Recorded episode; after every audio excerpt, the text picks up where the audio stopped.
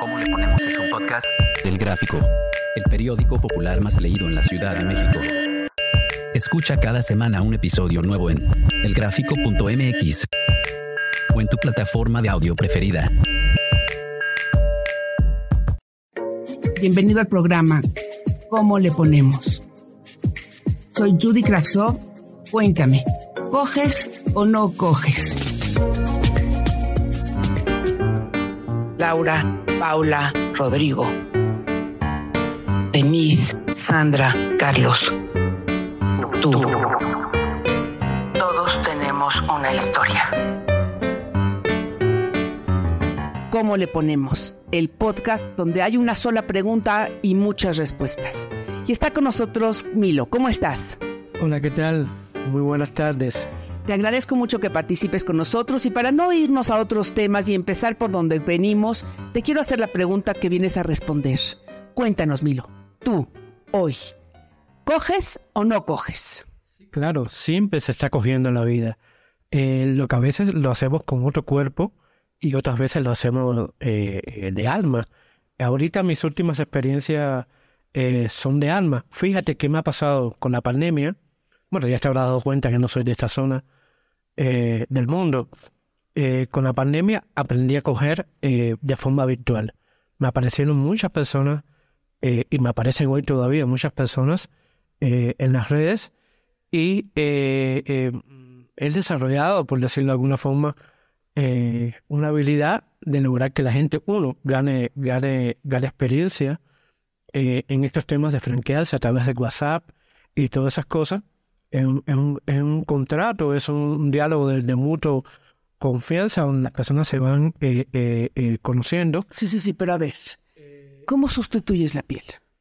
¿Cómo sustituye, perdón? La piel, el calor, la piel, el olor, ¿cómo lo sustituyes? No, no lo sustituyo en sí, porque entre otras cosas, bueno, lo non plus ultra o el orgasmo pudiera ser cuando ya logras que esa otra persona te comparta fotos desnudas o, o, el proceso de, masturbación, masturbación a, distancia. Pero es que yo vengo con una semillita de los años 90 de una película que me cambió la vida, que se llama El lado oscuro del corazón, una película argentina de un gran director, Eliseo Subiela. No, no sé si recuerdas una escena que, eh, eh, que la persona está en una cama con alguien una madrugada y aprieta un botón y se abre la cama y se va. A veces te llevas cuerpos a la cama a, tener una relación sexual de coger, como tú mismo le dices, pero ya pasó los 40 o, las, dos, las dos horas y ya necesitas que esa gente se largue, no, no esperar hasta el amanecer a decirle chao, te quiero, será un gusto volverte a ver, cosa que nunca más va a suceder. Entonces yo vengo de eso, vengo de tal vez haber cogido mucho eh, eh, físicamente y no tanto de alma. Y entonces tú ahorita lo que practicas más es el alma, el contacto del alma con el alma. Ahorita lo que, lo que aparece eh, son varias relaciones y lo más importante, que tengo diálogos con personas, bueno, me van a matar cuando me escuchen, con personas que, que tengo sobrenombres incluso en, en las redes, uno de ellos es peluquero de Puis, y, me van a matar algunos en ese sentido. Pero lo que sí está claro que nunca descubro eh, la identidad porque son cosas que uno que le van confiando a uno eh, eh, a partir de las soledades que arrastra cada cual. Y, y ahí está tu habilidad en compartir desde una canción, un poema, o, y, para ganar confianza. Y también, por supuesto, en, un acto virtual de, de, son alivios, alivios del alma, por decirlo de alguna forma, mientras algún día eh, eh, te atreves a conocer a alguien, sales de la web, sales del Facebook, sales del WhatsApp y te pones la mejor camisa y vas y le das la mano, le, le, das la mano. Eh, me pasó ahorita con, con una mujer acá a fin de año en Navidades. no llegamos a coger, pero no llegamos a hablar y alguna que otra que otro compromiso decide verdad menos saber un abrazo un apretón y ese tipo de cosas así eh, eh, es una persona en supuesto que, que tiene otros compromisos en su vida, los cuales yo nunca, jamás los voy a, los voy a descubrir. Y dime una cosa, ¿cuál sería el primer consejo que le dijeras tú a alguien que quiere iniciarse en ese mundo sin, sin prejuicio de, de esto no, eh, eh, esto no, esto no es lo mío, yo no me voy a volver cibernético a ese grado, ¿no? El primer consejo sería un consejo ser honesto consigo mismo. Dos, aquí no estamos hablando de pornografía. Aquí hay ciertos códigos que no sé si alguien los ha escrito. Uno, en esto de compartirse fotos, evidentemente evitar eh, joyas que alguien te pueda, por si alguna indiscreción en un futuro, pueda descubrirte tu identidad, no saber rostro eh, y todas esas cosas. Aunque ya llega un momento non plus ultra que es eh, un video mutuo, pero que no, por supuesto, no, no, no se esté grabando. Pero ser honesto consigo mismo porque te voy a descubrir algo que incorporé a partir de eso y que me han aparecido muchas muchachas, por decirlo de alguna forma, que es la condición, por ejemplo, en este caso, que, que es lo último que me ha fascinado, bisexual de muchas muchachas que, me, que conozco.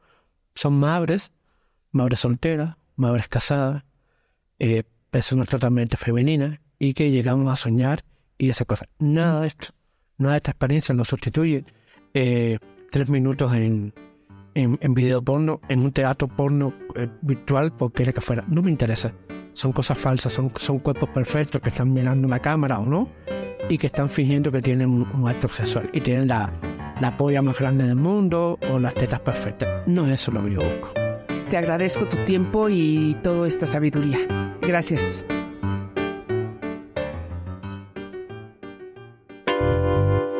Instantáneas de Judy Kravtsov.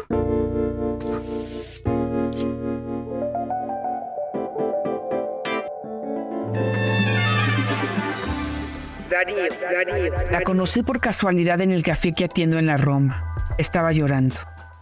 Me acerqué amable y me platicó que se quería embarazar y no podía. Dijo que llevaba años intentando con tratamientos que su marido se dio por vencido y ya no quiere invertir más tiempo ni dinero en ello. Traté de darle algunas palabras de consuelo y por supuesto no le cobré el capuchino que se tomó. Dos días después volví a entrar y nos quedamos platicando de otros temas, sin mencionar la tarde en que lloró conmigo. Así, poco a poco, conocí algunas cosas de ella. Supe que trabaja en una oficina en el área de contabilidad, que le gustan las películas viejas que platica con las flores y que odia todo lo que tenga que ver con cocinar. Entre nosotros se hizo una rápida amistad. Yo le platiqué que le tengo miedo al matrimonio, que hace tiempo que no tengo novia, que me gusta mi trabajo porque conozco gente y que día a día me la paso bien sin tener por ahora ninguna gran responsabilidad. Ella me dijo que conmigo había encontrado una forma linda de crecer. Yo me sentí halagado siempre he sentido una atracción por mujeres mayores, y más cuando necesitan calor y cobijo. Así que me dieron ganas de volverme su protector, su red. Hablamos de mi infancia y de la suya, de cómo nos imaginamos en cinco años, de su vida aburrida entre números y cuadernos, y de mi pequeño gran café en la colonia Roma. Nos vimos fuera algunas veces. A mí me llamaba la atención lo rápido que iba todo entre nosotros. Además, Sabía que ella se quería embarazar, así que siempre traía con condones en la bolsa y me iba con cuidado a la mar hasta que me lo dijo de frente. Dame un hijo, por favor, Darío. Dame un hijo. Intenta. Por favor, Nunca pensé que con esas palabras pudiera sentir la inmensa erección que tuve en ese momento. Mi animal se convirtió en una jeringa de espermas.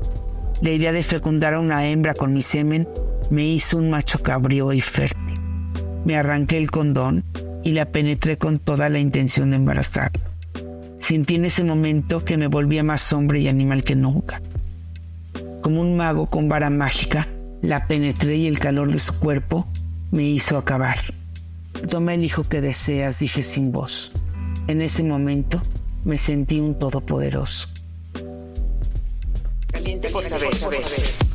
Llegué a la ciudad después de dos semanas de vacaciones en Morelia y me encontré con que mi novia había estado frecuentando a su exnovio durante todas las vacaciones. La noticia no me gustó y menos su tono de confesión. Dijo varias veces que entre ellos no pasó nada importante y que en esos días reafirmó que soy yo el verdadero amor de su vida.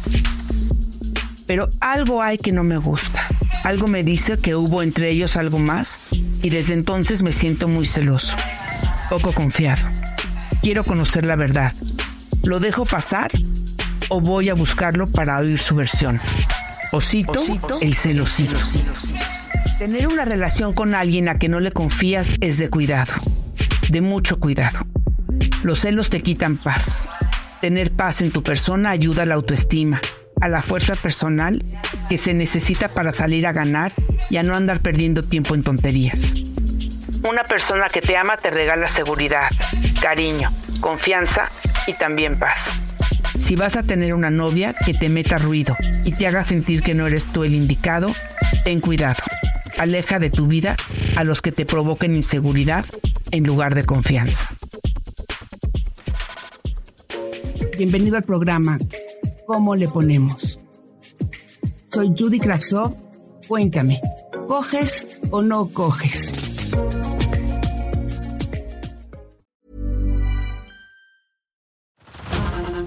To Hulu this March, where our new shows and movies will keep you streaming all month long. Catch the award-winning movie Poor Things, starring Emma Stone, Mark Ruffalo, and Willem Dafoe.